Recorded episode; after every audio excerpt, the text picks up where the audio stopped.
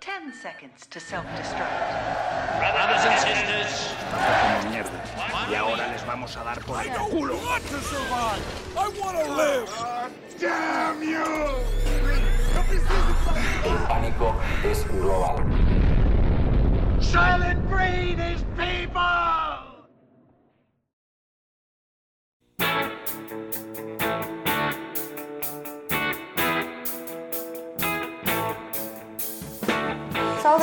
Sobreviventes, meu nome é Ellen, eu falo do Bunker 002. Eu tô aqui com meu amigo Rafael. Olá, gente. Bunker 03. Teve um acidente aí no Bunker 001, a gente não fala sobre isso. Ah, vamos explicar o que está acontecendo aqui. Faz um tempo aí que os especialistas vêm indicando que os problemas causados por nós humanos vão acabar culminando no fim da civilização como nós conhecemos ela agora, certo? Por isso, há algum tempo, a gente tomou a decisão de começar a estocar alguns recursos, só recursos importantes, lógico, ah, e construir um abrigo. Mas, eu não sei você, Rafa, mas eu acabei, né, depois que eu terminei de contar minhas cartinhas de Yu-Gi-Oh!, fiquei meio entediada. Eu também, eu também. Aqui não tem muita coisa pra fazer, né? Bem, bem silencioso. Às vezes a gente escuta, tipo, uma bomba, a gente não sabe o que aconteceu. Mas já que não pode sair, né? Vamos ficar aqui. É, eu por, eu, por exemplo, eu às vezes coloco a cabeça pra fora só pra ouvir se tá tudo bem, mas ainda escuto os meus vizinhos fazendo festa aqui do lado, então eu acho que tá tudo certo. Nada Nossa, tá acontecendo. Que ótimo. É, mas por, né? Por causa desse tédio, a gente resolveu, a gente conversou, a gente está sempre em contato, a gente é, resolveu que a gente devia investigar, aproveitar esse tédio e investigar o que, que vai acontecer depois que a gente sair daqui. Depois do apocalipse, seja lá ele qual for. Para isso, é, o que, que a gente está fazendo? A gente está lendo livros sobre o assunto, Rafa? A gente está entrando em contato com especialistas? Não. Não, nós estamos assistindo filmes sobre o assunto. Lógico, nossa maior fonte de conhecimento na atualidade. É, Exatamente. a gente tá e assistindo muitas esses lives no. Instagram também. Sim. E é por isso que a gente resolveu fazer esse podcast, onde nós vamos analisar e dar a nossa opinião sobre filmes pós-apocalípticos e distópicos ou qualquer outro filme do gênero que a gente acha que possa ajudar a descobrir o que vai acontecer um dia depois do fim do mundo.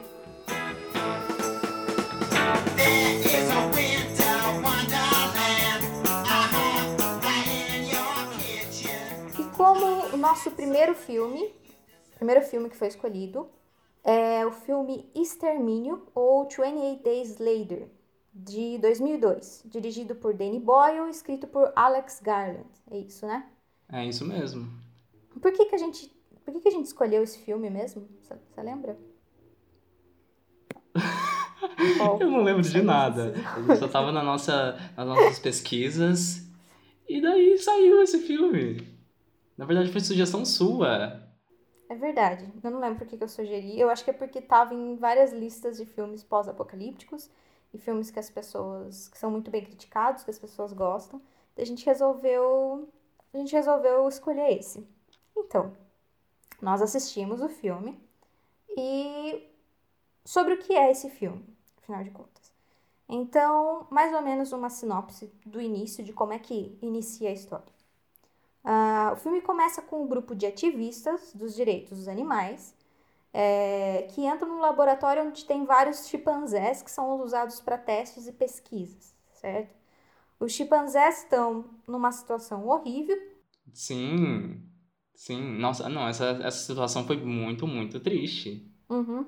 E o pior, o pior de tudo, os ativistas do meio ambiente são os vilões desse filme. Como assim? Como que você viu isso? Pois é, é, os, os cientistas estão lá utilizando animais, é, torturando esses chimpanzés, é, claramente, e os ativistas é que são os burros que não escutam é que os chimpanzés eles estão infectados com uma doença que eles chamam de rage, que está traduzido como raiva, certo? Certo. Não pode falar que eles têm...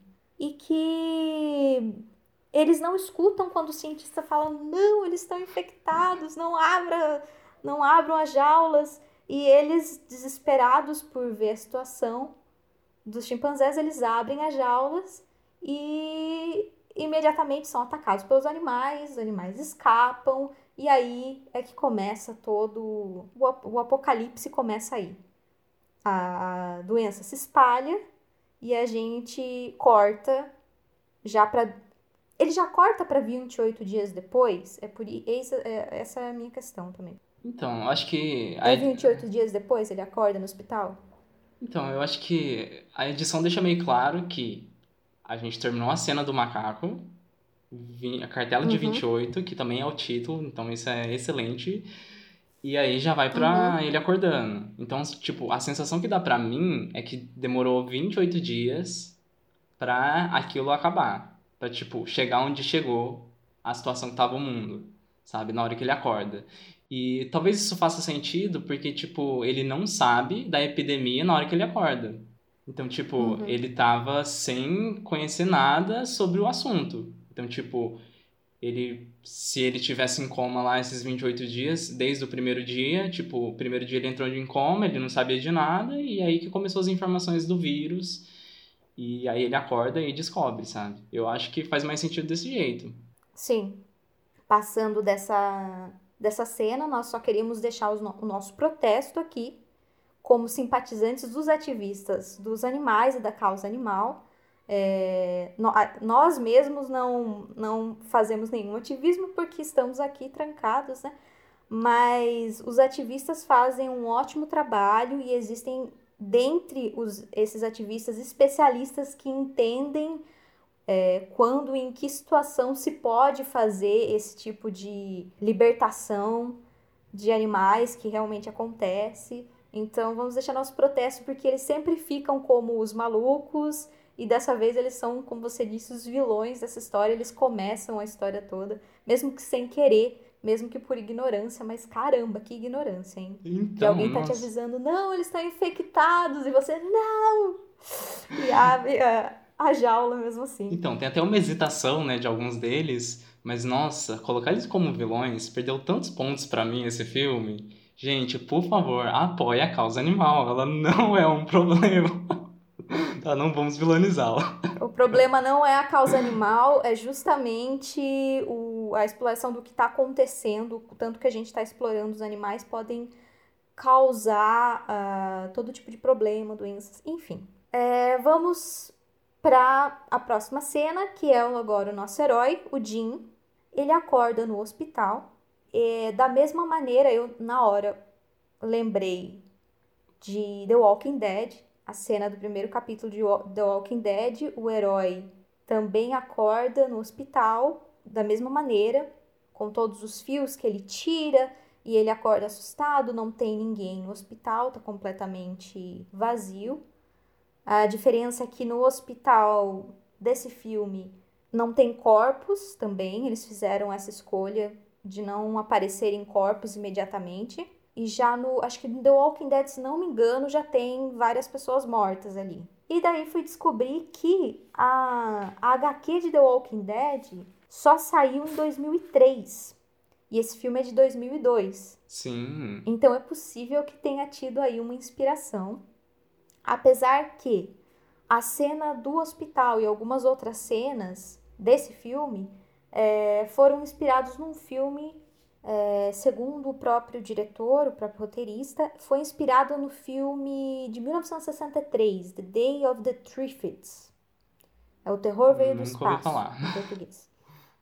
Ele tem, bom, cai um meteoro na Terra e a população fica cega. O protagonista desse filme parece que vai para o hospital. Eu vi a cena em que ele acorda. Ele acorda, tira a, o tampão do olho dele e realmente o hospital tá completamente vazio. Então tem essa cena dele falando: Oi, tem alguém aí, sabe? Sim. Esse tipo de coisa que sempre acontece.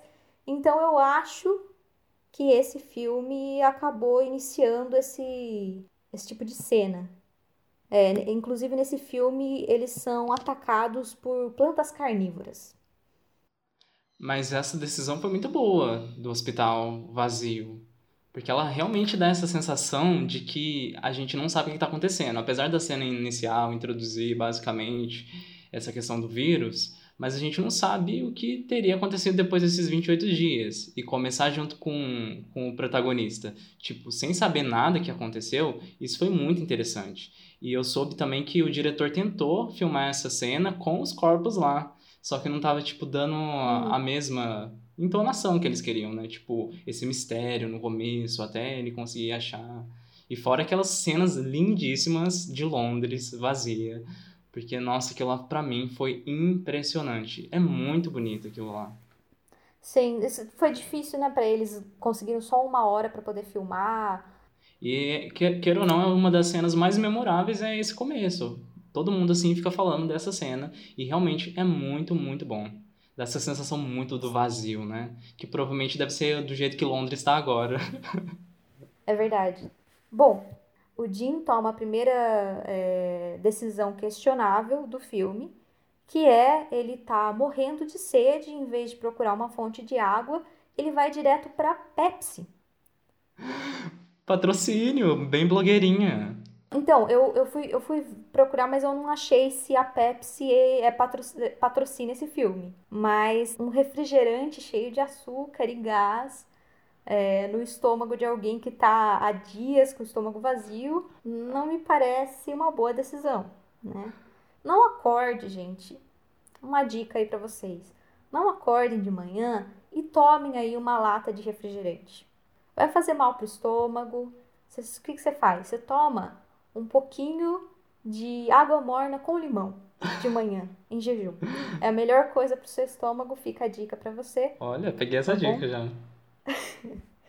é...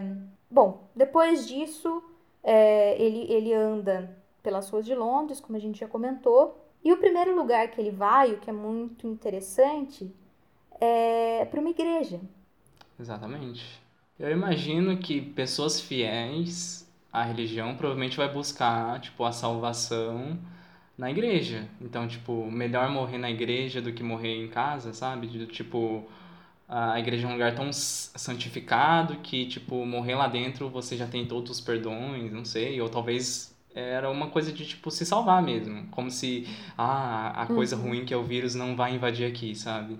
Só que ao mesmo tempo eu tinha visto bastante coisa relacionada, tipo, à figura do padre que seria ele buscando a figura paterna. Tipo, essa, essa teoria, sim. sabe? Eu achei, eu acho que sim, é, que tem essa busca da figura paterna, é, mas eu acho que ele busca também, e, e o filme em si mostra muito essa insegurança em relação ao governo e a figuras de autoridade. Eu acho que a busca desesperada do Jim é por figuras de autoridade. Então, a igreja, o padre, simboliza uma. É, depois, quando ele vai conversar, a gente vai falar mais pra frente, mas ele vai achar esses dois sobreviventes e ele conversa com eles. E ele fala assim: Mas e o governo? Aí eles dão, tipo, uma risada irônica e falam: Governo, sabe? E ele fala: Não, sempre tem um governo. Como assim? Ele não consegue acreditar que o governo não existe, ou não tá fazendo nada, ou não tem o controle da situação. Então ele é um jovem meio inocente que acredita em figu certas figuras de autoridade. Depois ele vai buscar a família dele, a família dele morreu também. E mais pra frente vai ter o, o exército, vai ter a, aquela família que ele encontra no pai e na menininha, tem o exército. E a gente termina o filme, já falando, já analisando o filme todo, mas a gente termina o filme com uma família nuclear, Sim. certo?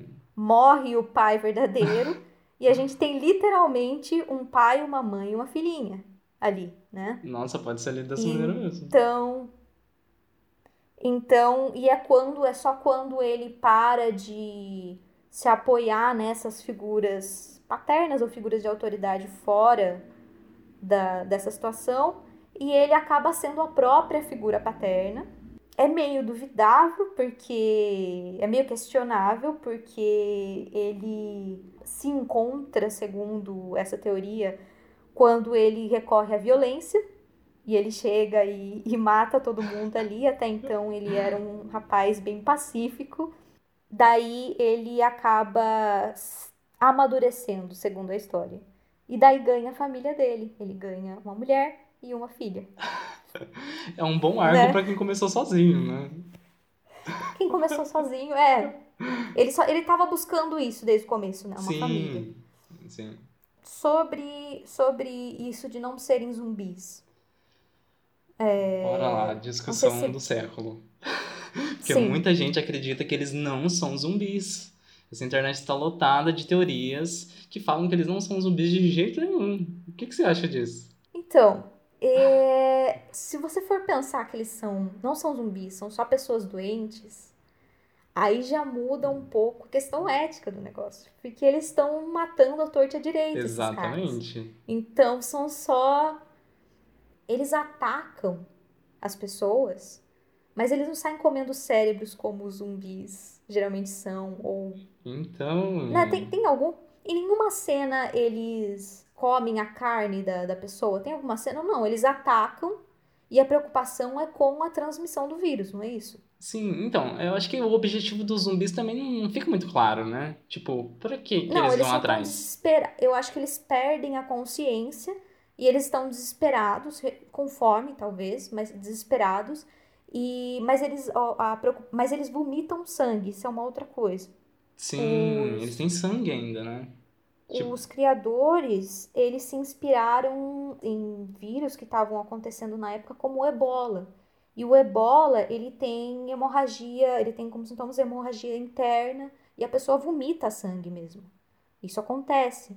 Sim. Então, imagine matar todas as pessoas que podem é, transmitir essa doença antes que a pessoa transmita a doença. Então, tipo, é um pensamento muito de, de vírus, né? Tipo, eu quero só dominar o mundo. É tipo muito isso, né? É, Parece que realmente o vírus trouxe essa, essa consciência pra eles de, tipo, só vamos infectar as pessoas. A gente não tá com fome, a gente não quer nada, a gente só quer virar, tipo, do- o dominante aqui. E realmente, eles não têm esse, esse objetivo muito claro. Então, tipo, é só infectar. E essa questão do, do cérebro que você falou, tipo, o primeiro filme que foi falar disso foi só em 85. Então, tipo, esse negócio do cérebro não é, tipo, uma teoria dos zumbis. É, tipo, esse filme fez esse negócio que, que tipo, o zumbi quer cérebro. Pelo menos nesse filme de 85 chi- que chama The Return of the Living Dead, é, e o objetivo tá claro, ele deixa muito claro. O, o zumbi, ele tá com fome de cérebro. E ainda tem uma cena muito interessante nesse filme, que é bem trecheira, tá? É bem comédia, mas é muito interessante a cena em que uma das zumbis, ela explica o porquê que eles comem cérebro. E aí ela diz que eles, eles sentem menos dor quando, ele come, quando eles comem o cérebro. Então, tipo, eles quando eles acordam desse no filme lá é tipo uma chuva de uma substância que cai em cima de um cemitério e eles ganham vida. Então não tem nada a ver com vírus. Hum. Mas então eles tipo meio que ganham consciência dessa dor que eles sentem de estarem mortos, sabe? E aí eles usam justamente o cérebro pra tipo como um de pirona, sabe?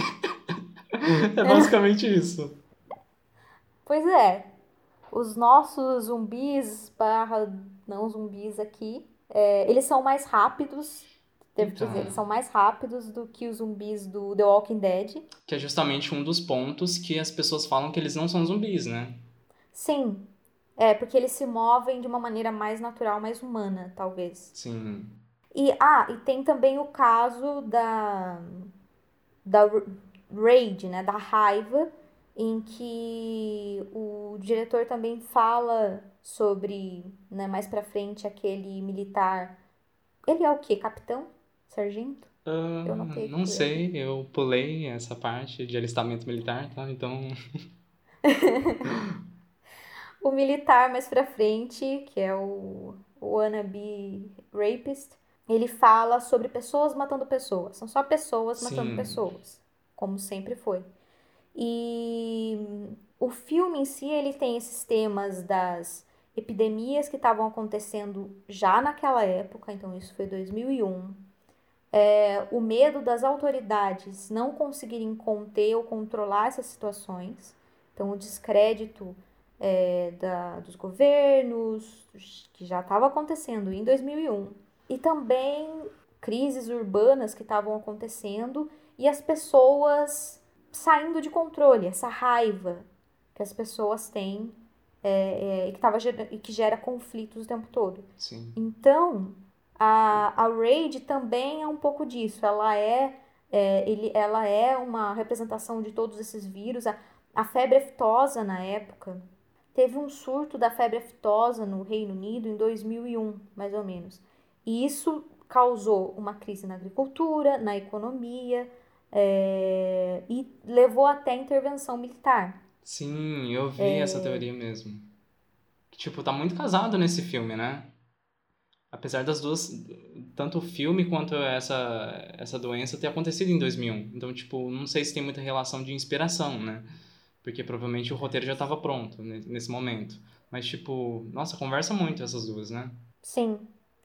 É, antes disso também teve a tal da doença da vaca louca. Sim. Que a gente também ouviu falar por aqui. É, 4 milhões de vacas tiveram que, que ser mortas para conter a doença, mas daí 200 pessoas, quase 200 pessoas já tinham morrido, que foram contabilizadas, que geralmente é assim, né? Sempre tem aqueles números oficiais, é, já tinham sido contaminados por essa doença. Você acha que foi alguma dessas que, tipo, inspirou o Alex Garland a, tipo, ah, vou fazer uma coisa sobre isso? Sim, eu acho que essas crises, é, o descrédito no, no governo e nas autoridades foi o que. E é engraçado que é, a gente reclama muito hoje em dia, do, hoje em dia, a gente sempre reclamou muito do, da política brasileira e a gente sempre desacreditou muito, mas com a gente, a gente tendo acesso a vozes de outros lugares, a pessoas comuns que moram e não só coisas que vêm através dos filmes e tal, mas pessoas falando sobre os próprios governos, então pessoas que moram na Inglaterra, que moram nos Estados Unidos, lugares que a gente acha, que sempre achou primeiro mundo, sempre achou uma outro, um outro escalão, é, você vê que tem vários problemas também, tem muito, eles têm muitos problemas políticos lá também, a população também desacredita muito as autoridades. Mais para o final a gente vai ver o quanto isso significa para o Reino Unido. Exatamente. Entendeu? Inclusive é bom reforçar, né, que esse não é um filme dos Estados Unidos, apesar de parecer muito, né? Tipo, não. as cenas de ação são muito americanas. Tipo, eu não senti esse essa sensação de uma produção europeia, sabe? Sim. Mas, se eu não me engano, em algumas entrevistas ele falou que ele queria esse, esse aspecto mais americano mesmo para justamente vender para os Estados Unidos com mais facilidade, né? E queira ou não, deu muito certo. O filme fez um sucesso tremendo, assim. Tanto que teve uma continuação. Tem a continuação que eu não assisti. Eu não sei se você assistiu. Também não. Mas disseram que é meio ruim, então tô bem. Bem o quê? Eu tô bem de assistir esse filme, porque disseram que é meio ruim. Então vamos assistir outras coisas é, então. melhores, né? E a gente tem vários filmes para assistir ainda da nossa lista, então talvez talvez acho que a gente não vai assistir, não. Esse próximo filme. Mas se vocês pedirem muito, a gente talvez pode fazer. Claro, é isso aí. Eu acho que se, se for para o bem de todos, felicidade geral da nação. Bom, ao decorrer do caminho, nosso amiguinho Jim encontra esses dois sobreviventes, o Mark e a Celina. Ele é atacado pelo padre. Esses dois salvam o Jim e ele Logo depois vai para casa dele e percebe que a família dele morreu. Logo, é, o Mark é atacado. Tchau, Mark. Bem fácil assim. É engraçado como a para chocar a gente, a Celina ela é apresentada como super violenta, ela faz o que é necessário, ela não sei o quê. E mais pra frente, ela, ah, ela era só uma mocinha que, coitada, perdeu a esperança, Sim. mas ela se apaixonou por ele né? Sim. Enfim, mais pra frente eu achei que ela se entrega muito fácil pro que vai acontecer, mas a gente vai chegar lá. Uh, mas ela, nesse momento, é super violenta, ela é super a sobrevivente do apocalipse. Sem hesitar, ela mata o Mark. Ela, o que aconteceu? Você, ah, então tá. machadada, foi mais machadada, o que foi aquilo? Porque esse vírus também é muito eficaz, né? Tipo, 20 segundos já infecta a pessoa. Nossa, eu acho que é o vírus mais rápido já existente. Nas ficções Sim. ainda. Pois é, mas vários, os vírus geralmente demoram alguns dias, mas esse daí, 20 segundos. Eu acho. Por isso que... demorou só 28 dias, né? Pro mundo inteiro também, acabar. É, o... Bom, tchau, Mark. E eles saem por aí e encontram uma, um sinal de luz e descobrem luzes um de Natal ali. Uma kitnet. Ah, luz de Natal o que já é, já significa a esperança, o início da esperança de alguma maneira, né? De novo um símbolo Talvez. cristão, né? Sim. Engraçado, né? Nossa, é bem religioso assim. Esse roteiro, né? Sim. É... E eles encontram os próximos personagens, os próximos sobreviventes. É, eles encontram essa família, a mãe dela morreu, a mãe da Rena, mulher do, do Frank eles encontram ali um abrigo, uma família. Ele vai fazer a barba por alguma razão. Exatamente, essa cena é muito sem sentido. se é um vírus que se espalha, eu já tava duvidando dos hábitos de higiene deles, porque eu ia ficar com um nojo de tudo. Imagine uma coisa que tem gente morta e tem sangue por todo lado. Água escassa, porque não tem. Água escassa, você você tem que tomar um maior cuidado com tudo, assim, tem que estar tá, longe de tudo, tem que estar tá limpo para que nada entre em você e acabe te infectando. Esse rapaz vai, vai se preocupar em fazer a barba, ele acaba se cortando, fazendo vários cortinhos. Eu não sei se é porque o ator é muito bonito e daí ele tem, mas vai aparecer ali bonitão pra, pra moça que vai ser um par romântico, ou tem algum simbolismo aí sobre fazer a barba, ele sobre amadurecimento que eu não tô vendo, eu só sei que foi aí mais mais uma atitude questionável do nosso Jim. Entendeu? Exatamente. Fazer a barba. Aí o Frank mostra para eles que eles precisam de água da chuva, que também é muito engraçado porque na, na Inglaterra chove pra caramba. E a falta de água é um jeitinho bem brasileiro, né? Que a gente já estava acostumado a fazer aqui, colocar os baldes para pegar água. Sim, inclusive é, ali no, no, na Vila do Chaves também é também é bem comum eles fazerem isso. Não Olha a inspiração, Chaves sendo inspiração. Eu acho que eles se inspiraram no episódio do Chaves. Com certeza. Onde eles pegam os baldes e daí o seu Madruga acaba pegando os baldes da Dona Florinda. Não sei se você lembra disso. Com certeza. Mas Danny Boyle dá crédito pro Chaves, por favor. Pro Chaves, que é dos anos 70, ou seja, bem antes desse filme. Muito antes. Então tá aí, sendo exposto. Eles vão pro supermercado e sobrou um monte de produto, Rafa. Como é que pode tudo aquilo de, de produto? Depois de 28 dias. De 28 dias não teve um negócio que um povo foi pegar papel higiênico, acabou o papel. Não, tinha tudo lá, tinha okay. chocolate, sobrou tudo. Inclusive frutas, né? 28 dias comendo uma maçã. Frutas frescas. Que lindo. Pois é. Então, eles, é, primeiro, eles vão abastecer porque eles tinham ouvido um, um sinal de que havia um abrigo, havia alguma coisa. Onde mesmo? Era uma cidade? mensagem de, de rádio. Era em Manchester. Não, Manchester, tá certo. Eu ia falar Massachusetts, mas é Manchester. É, aí tem os momentos de esperança, os momentos mais reflexivos do filme, em que a gente tem aquela família, em que a Rena e o Frank é, simbolizam essa família. Aliás, mais símbolo que eles é a família de cavalos que eles encontram ali. Exatamente. E eles simbolizam esperança. Então, no fim das contas, esse é o tema do, do filme, né? O Jim tá procurando uma família. Ele tá sozinho no começo do filme. Faz sentido. E, e ele, está, ele tá sempre procurando, ele tá sempre em busca dessa família.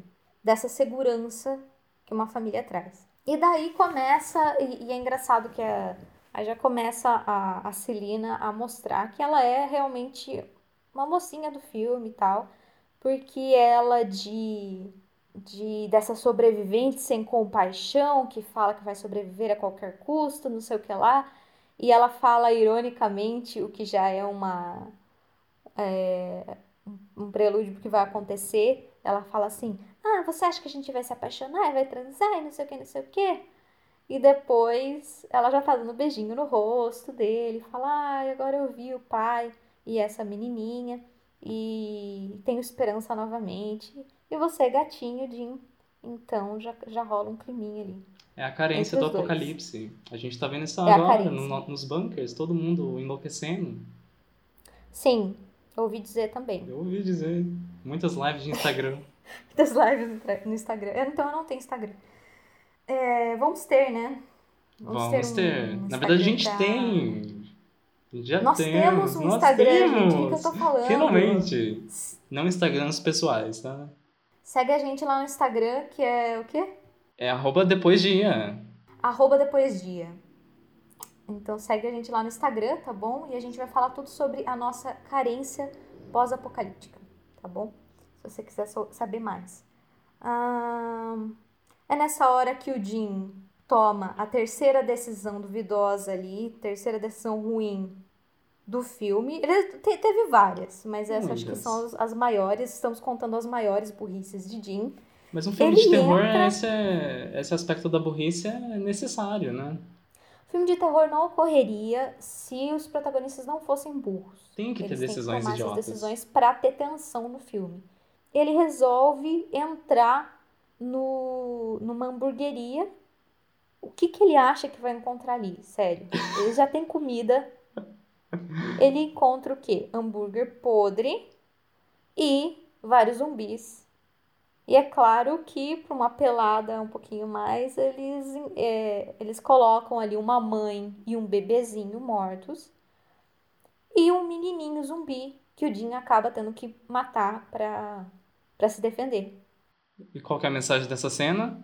Não vá atrás de carne. Simplesmente. Exatamente. Essa é a Nós- mensagem. A melhor cena é essa.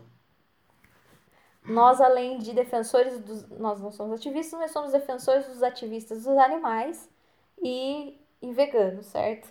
Não vá Já- atrás de já carne. jogando aí. Perfeito. Eu adorei essa cena, adorei. Não tem nada lá. Exatamente. Só o quê? A gente já jogando aí, se para quem quiser já nos odiar de, no primeiro episódio, já colocando que somos veganos, tá bom? É, tem um, um momento em que acho que eles tomam remédio pra dormir, né? Porque eles não estavam conseguindo dormir. É. Drogam a menina também. Coitadinha. Quantos anos tem essa menina, você acha? Uns Nossa. 14? Então, eu também chutaria 14. Mais ou menos. É. É. Não, não mais do que 16, com certeza. Não. Apesar que ela já dirige. Mas, Talvez ela tenha 16, porque ela já dirige. mas, eu- Mas também no apocalipse, qualquer criança Então, tem que aprender a dirigir, certo? mas o pai dela é meio mecânico, né? Talvez é por isso que, tipo, ela É. aprendeu. Gente, mas não dirija antes dos é- seus 18, tá? Por favor. É, mas eu acho que no apocalipse tem que aprender as criançadas tudo dirigir. é, é meio problemático esse negócio da idade dela por o que vai acontecer mais pra frente. Mas Sim. nesse momento o tem uma hora que o Frank vai é, que ele vai dormir, o que que ele, ele ajuda o Jim com alguma coisa e o Jim fala thanks dad. Ele acorda do pesadelo, eu acho, né? Tipo, Ah, é ele acorda, o Frank acorda ele. Ele tava tendo pesadelo e ele acorda. Aliás, o pesadelo dele era sobre estar novamente sozinho. Sim. Né? Ou seja, esse medo dele de não ter a família, de não ter ninguém por perto. Então tem esse, esse medo da solidão o tempo todo. Porque realmente, é, em filmes apocalípticos a gente tem essa figura solitária, badass pra caramba, que, que mata todos os zumbis ou mata todo mundo e que é o guerreiro, que é isso, que é aquilo. Mas a verdade é que na vida real a gente não sobrevive sozinho. Né? Exatamente. A gente precisa. é, a gente precisa de grupos maiores até do que aquele que eles estavam. Sim. Mas. É, é desconfortável essa realidade de que a gente precisa de outras pessoas, né? Sim. Então, o Tiago Belotti dos Meus Dois Centavos, ele faz meio que uma análise do que significa o monstro zumbi para ele, né? E tipo, ele relata que ele tem tanto medo do zumbi porque para ele representa representa tipo a perca da identidade. Então é você virar tipo igual a todo mundo. Você você perde a sua Uhum. individualidade, sabe? Você perde a sua persona e você só vira mais uma pessoa infectada. Tipo, Uhum. mais um. Você perde sua identidade, sabe? Eu achei isso muito interessante. Talvez, tipo, Sim. ter uma associação com essa questão da solidão também, sabe? É, pois é. Esse, esse é um, um medo muito presente no, no personagem. É, mas ele tá ali com a família, com essa figura paterna no Frank. Eles continuam a viagem, né? Esse, esse, isso é uma coisa também. O, nas, nos comerciais de carro, os comerciais de carro sempre acontecem num mundo pós-apocalíptico, já percebeu? Nossa, eu nunca que as reparei. estradas, as estradas estão completamente vazias, só tá você na estrada ali, só sobrou você no mundo e você pode, não tem trânsito, não tem, é só você e a estrada E o acelerador. o seu carro. E o acel- é, você acelera o quanto você quer porque não aparecem zumbis, mas provavelmente foi o que aconteceu nesses todos os todas as propagandas de carro são são um filme pós-apocalíptico. Então eles estão nessa nesse comercial de carro, tranquilos sozinhos ali na estrada. Eles chegam no lugar e não tem nada lá. Não. Tá completamente tá abandonado lá, né? Um monte de carro lá na frente, né? Solto. Que Sim. dá essa sensação de que, tipo, outras pessoas também tentou ir pra lá. Sim, e também não encontraram nada, ou, ou quem tava lá já foi embora. O Frank, que tava se segurando nessa esperança, fica muito frus- frustrado.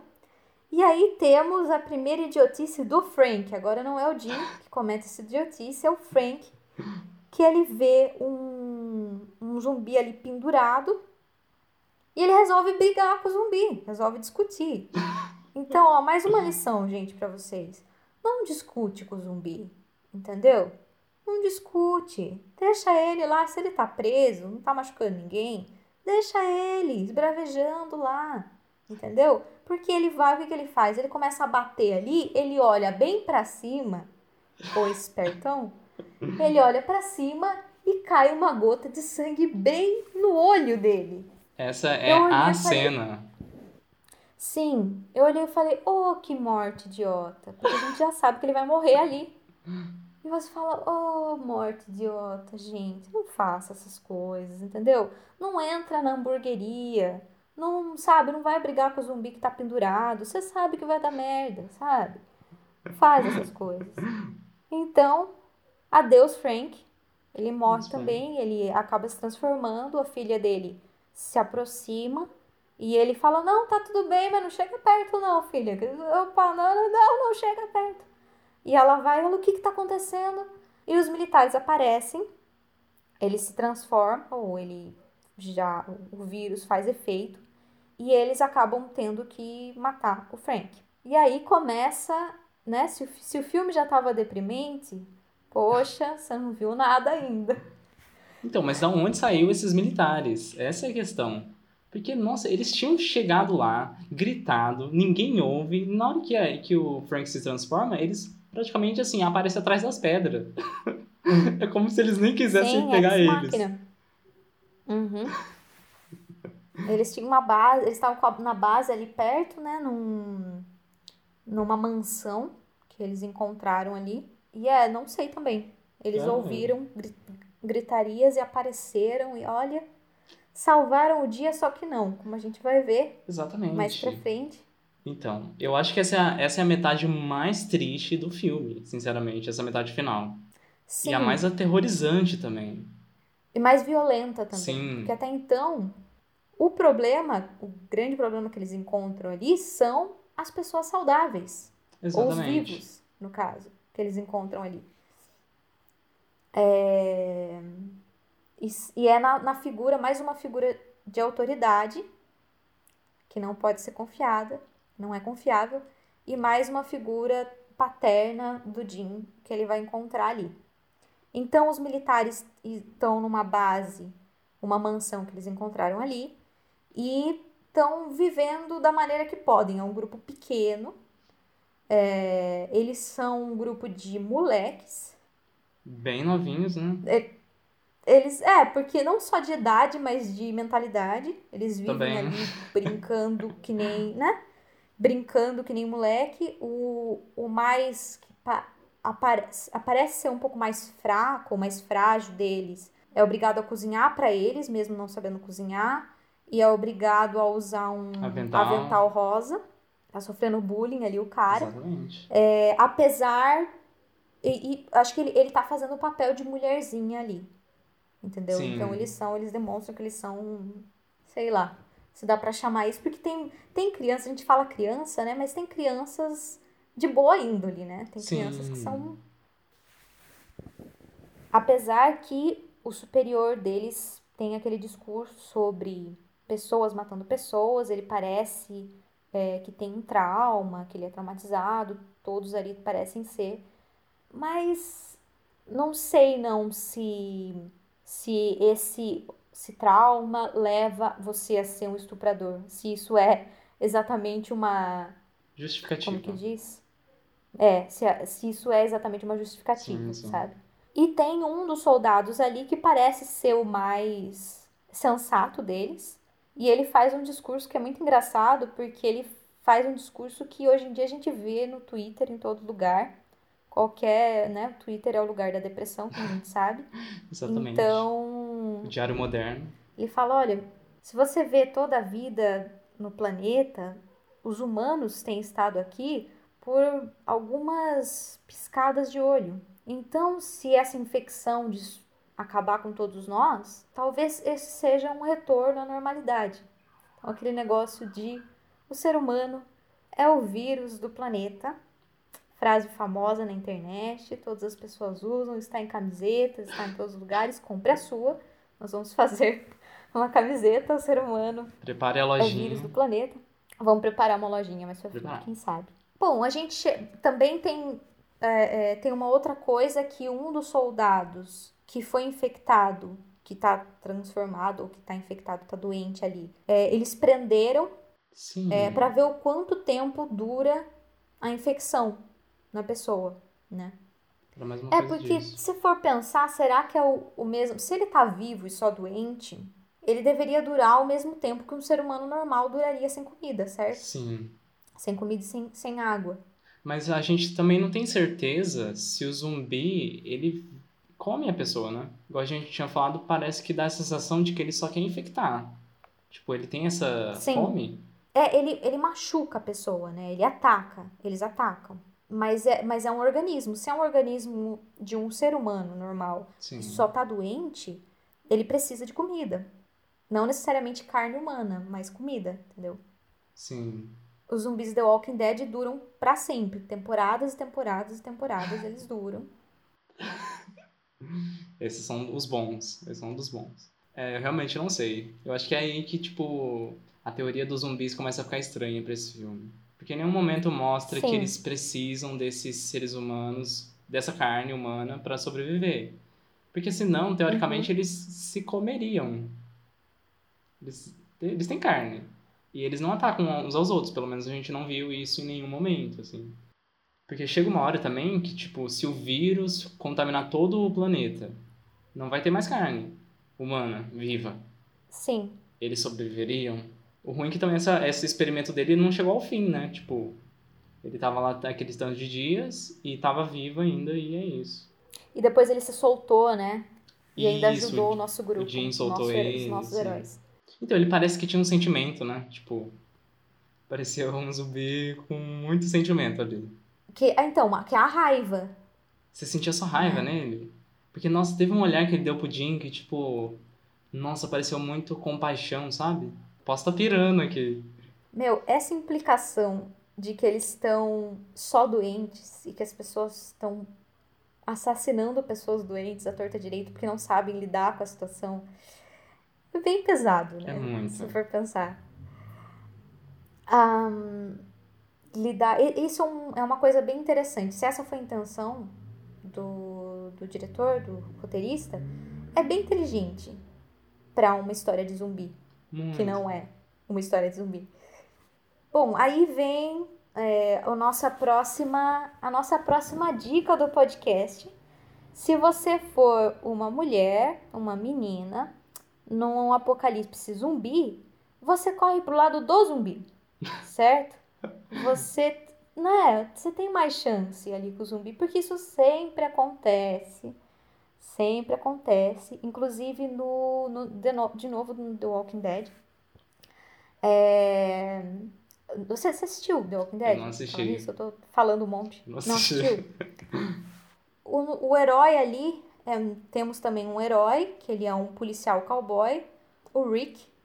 E, e ele tem no começo esse conflito, ele é bonzinho, então eles têm esse conflito de matar pessoas vivas. Então se deduz que os zumbis estão realmente mortos, ele tem o conflito, é, tem já tem brigas por recursos e coisas assim. E o grupo dele, algumas pessoas, já estão em favor em matar as pessoas, as pessoas vivas, que podem causar problemas para eles. Ele tem esse conflito grande, até o momento em que depois, por, é, depois de passar por muitos, muitos problemas, muitas coisas, muitos traumas, é, dois caras vivos que eles encontram começam a conversar com eles e perguntam se no grupo deles tem mulheres. Ah. E ele imediatamente, o Rick, nosso herói, saca a arma e mata os dois a sangue frio, sem perguntar o porquê, nada. Perfeito. Porque ele já pensou, falou, ah, já entendi o que vocês querem. É complicado, né? Em filmes esse é um recurso que eles usam muito. É, felizmente não acontece de verdade. Tem o herói, o, o cara que salva, né? Tem o, o homem que salva elas, elas não se salvam. Sim. Apesar da Celina ter sido apresentada como uma personagem super. É, uma personagem forte, uma personagem com certas habilidades, mas ela não, ela não luta, ela não, eles, eles não parecem os soldados ali, não parecem ser muito inteligentes. E ela tem uma hora que ela consegue convencer eles, não, pra gente poder se vestir com o vestido. Eu achei, falei, pronto, ela tem um plano. Ela foi apresentada como uma personagem esperta, ela vai dar um jeito de fugir de algum jeito. Era um banheiro grande ali, tem uma janela, tem, sei lá, alguma coisa ali. Sim. Não, ela vai drogar a menina para que a menina não sinta nada enquanto tá sendo estuprada. Gente, Celina, esperava mais de você, hein? Lógico, as pessoas podem dizer, pessoas assim existem, soldados assim existem, infelizmente. Homens que têm alguma autoridade, tem alguns deles que abusam dessa autoridade.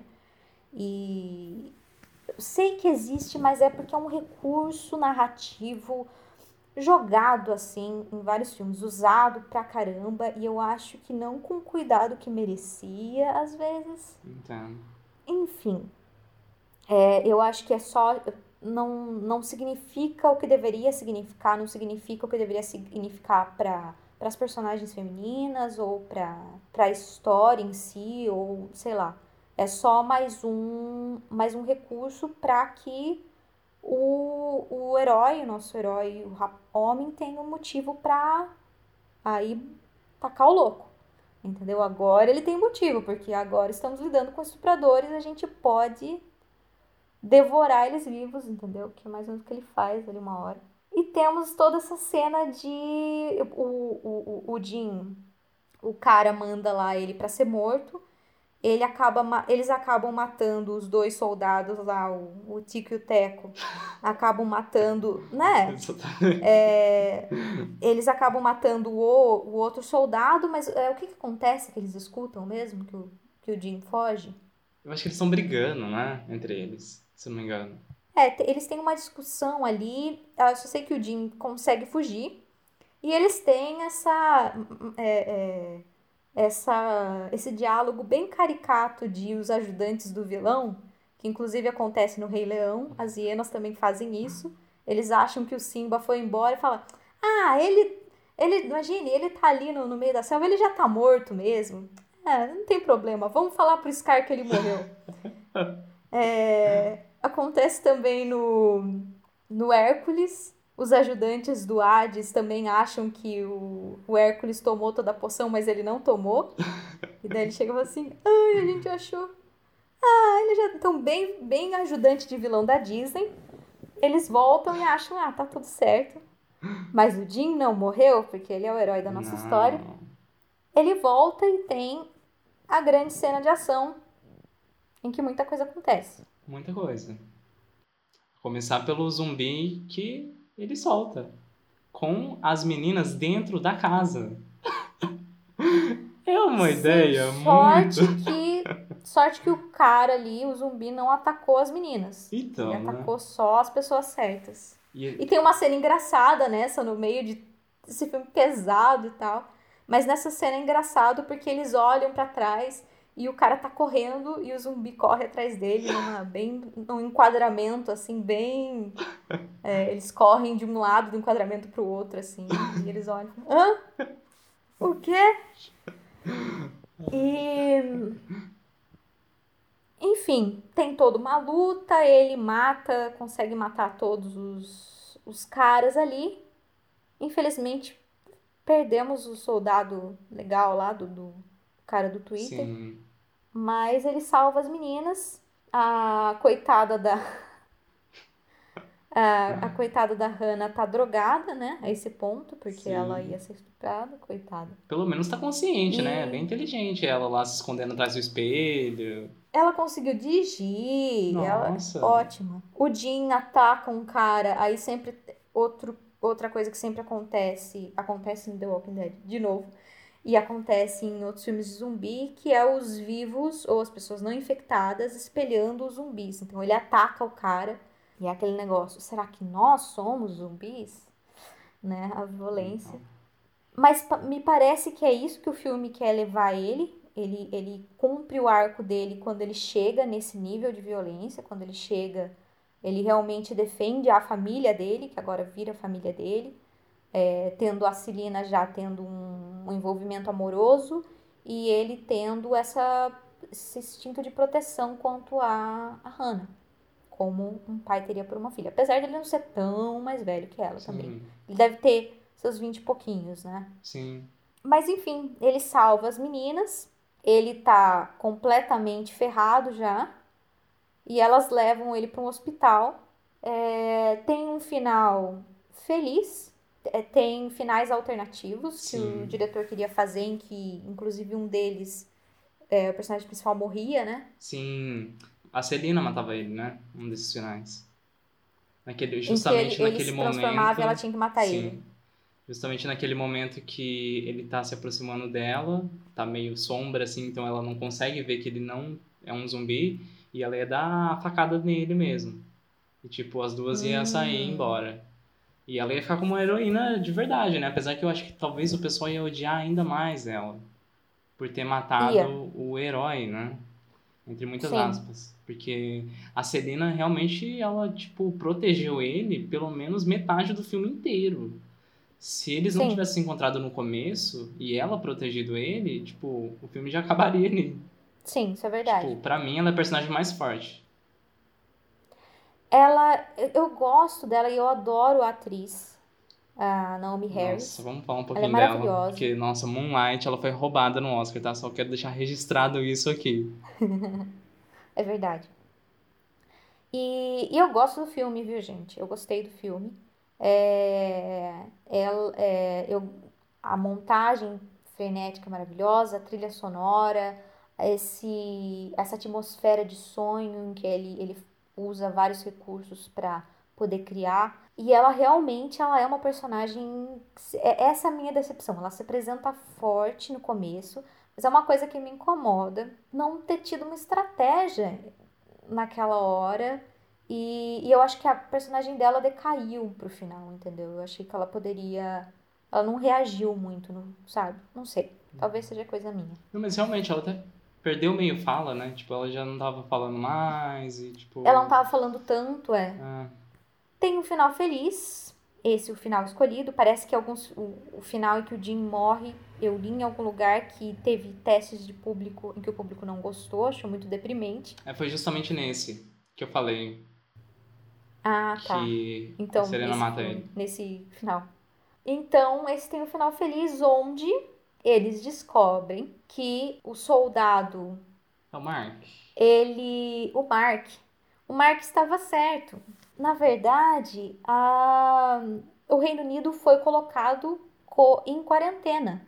Foi o único lugar onde estava a, a situação tinha saído completamente de controle daquela maneira e ah, eles estavam em quarentena esperando aquilo passar e depois eles poderiam recolher os sobreviventes ali. Eu acho que essa era a intenção. Então eles costuram vários panos para pedir socorro, o helicóptero passa e termina num tom mais alegre de que eles vão ser salvos e que tudo vai ficar bem. Inclusive o final, todo o filme é ele é feito com uma câmera digital, né? Sim. E o final é feito em filme mesmo e dá uma diferença no aspecto mesmo, na, na, na atmosfera do filme, o que ajudou para essa atmosfera, é, esse final passar, essa esperança, esse, essa sensação de abertura, de vida, de tudo uma imagem mais bonita, cinematografia bem bonita e tal. Essas colinas, né? Bem a noviça rebelde, abrindo os braços. bem a rebelde. The hills of a land. To the sound of music. Enfim. Gostou do filme, Rafa? Olha, então, esse filme era muito, muito, muito bem falado, né?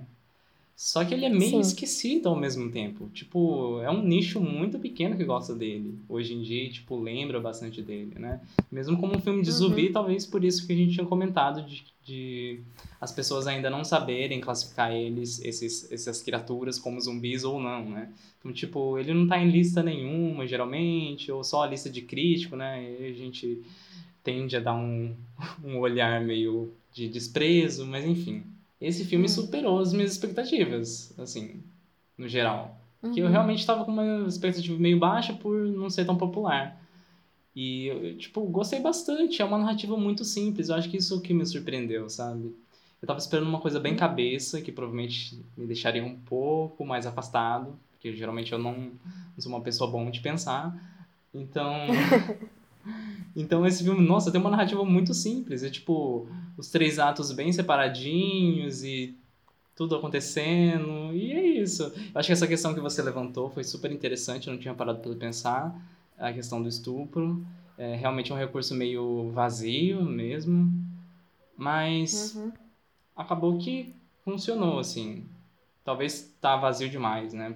Pra um assunto tão importante. Mas ali, tipo, pra mim passou, assim, sabe? E o filme terminou bem. Final satisfatório, sinceramente. Ele é um filme muito bem criticado. Ele tá, ele tem 87% dos no na parte dos críticos no Rotten Tomatoes. Eu acho que esse filme fala pra gente alguma coisa sobre um, um britânico falando sobre o Reino Unido, o que eu acho bem interessante. Sim. Então a gente, nós temos artistas aqui e criadores de, de conteúdo e cineastas fazendo críticas ao cenário brasileiro. Nós estamos o tempo todo fazendo essas críticas à política brasileira, à sociedade brasileira, à desigualdade aqui. E tá ali um cineasta, um, um- é um cineasta britânico, é, colocando uma situação em que o apocalipse, em que as autoridades britânicas são tão incompetentes o apocalipse aconteceu só lá. O resto do mundo tá bem. Você vê que o cara fala: não, isso não se espalhou para os Estados Unidos, não se espalhou para as Américas, não se espalhou para isso, para aquilo. É só aqui, nós estamos de quarentena. E o cara tava certo, de acordo com o final e, pelo que eu li, de acordo com o próximo filme. É isso mesmo que aconteceu, ele confirma isso. É, Então é realmente uma crítica às autoridades britânicas, é, dizendo que eles não têm competência, ou não tinham esse filme de 2002, já não tinham competência para controlar uma crise, entendeu? É, e eu acho que filmes assim criticam os sistemas, a fragilidade dos sistemas em que a gente vive, porque qualquer crise que acontece, eles podem cair rapidinho, né? Então são Exatamente. coisas que a gente vê aí em outras crises que acontecem, podem acontecer, porque eles não, eles são feitos, principalmente se é feito baseado, é, buscando outros tipos de valores que não seja preservar a vida humana, certo? Sim. Que não seja o essencial que todas as pessoas tenham os recursos para sobreviver e que todas as pessoas e que a vida humana seja preservada. Então, buscando outros valores e, e filmes assim fazem uma simulação do que aconteceria se, é, se uma crise desse tipo, de um vírus que, entendeu? Que, que se espalhe aí, uma pandemia que aconteça por acaso, as pessoas fiquem doentes, e daí colapsa governo, aí tem intervenção militar. O que, que pode acontecer, entendeu? Eu acho que tem uma simulação, acho coisa de filme. Mas é interessante, né? Você não acha interessante muito. de assistir? É muito Coisa. interessante. E agora eu acho que é a pergunta de um milhão de dólares, né? Se. Ah, Qual que é a porcentagem pra você desse, fi- desse Uhum. pós-apocalipse acontecer aqui na realidade? Depois que a gente sair do bunker, você acha que a gente vai encontrar esse, esse cenário?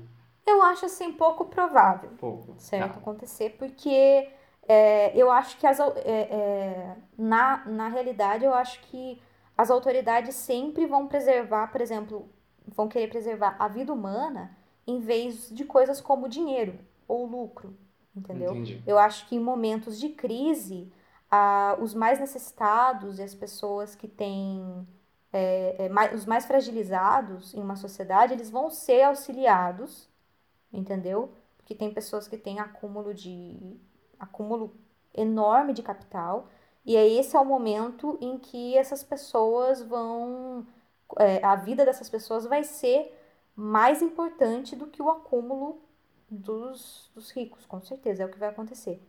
Fora isso, eu acho que a parte realista do filme é a Pepsi. Que eu acho que no apocalipse vai acabar a Coca e todo mundo vai ter que tomar Pepsi. Certo? Eu também acho tô que a Pepsi vai dominar Tô com esse medo de sair do bunker e ter Né? que tomar Pepsi. e não ter mais Coca-Cola. Exatamente. Eu foi, foi inclusive foi a, a única coisa que eu estoquei aqui. Eu não tenho água, mas eu tenho muita Coca-Cola porque eu sei é, que vai acabar a Coca no- quando o mundo acabar. É a primeira coisa que vai acabar, as pessoas vão correr pra Coca. Eu tô estocando dolinho aqui, tá? Foi o que tinha mais perto do mercado. E o dolinho ele ganha vida, a gente tem que lembrar disso, né? Vamos cantar? Dolly. Não, porque o nosso, nosso podcast não é patrocinado pela Dolly, tá? Nem pela Pepsi, Não nem é Coca. mas pode ser. Dolly, vem conversar com a gente, por favor. Talvez. A Dolly é vegana, Eu acho que sim. verdade. Acho que sim. Bom, então é isso, né, Rafa? Sobre esse filme. É isso. Um filme muito interessante. Muito interessante. E agora eu quero só saber qual que vai ser o próximo. O próximo filme, então, a gente vai estar postando isso na sexta. Vamos postar. Então, a gente, como que vai ser os episódios? A gente vai postar toda sexta-feira um filme novo. E quem quiser, se alguém escutar isso daqui, esperamos que alguém escute. Coloca aí alguma é, sugestão de filme. Só que tem que ser, não pode ser apocalíptico, tá? Tem que ser filme que tenha pelo menos uma parte pós-apocalíptica ou distópica. Seja, porque essa é o objeto da nossa pesquisa. A gente quer descobrir o que vai acontecer depois do fim do mundo. Um dia depois do fim do mundo, tá? É... E é isso, pessoal. Se quiser saber o próximo filme, vai ter que escutar o próximo episódio. É... Esse é o primeiro. Nosso cliffhanger, tá? Então, a gente não sabe fazer podcast, a gente não sabe fazer nada, a gente só é especialista em sobrevivência em bunker. É a única coisa que a gente sabe fazer. É, Mas hum, a gente vai melhorando mais pra frente, certo? E sei lá. Certo. Fale, se- Pseudo-cineastas, né? fale se você assistiu esse filme, se você gosta desse filme e se você tá escutando. Aliás, fale pra gente se como é que tá o mundo aí agora, se, se a gente quer saber se tem sobreviventes aí fora. Então, por favor, nos dê notícias, nos mande notícias, tá bom? É, E é isso. É isso. Fica no seu bunker, gente, por favor. Até o próximo filme. Muito obrigada aos sobreviventes. Câmbio desliga. Câmbio desliga.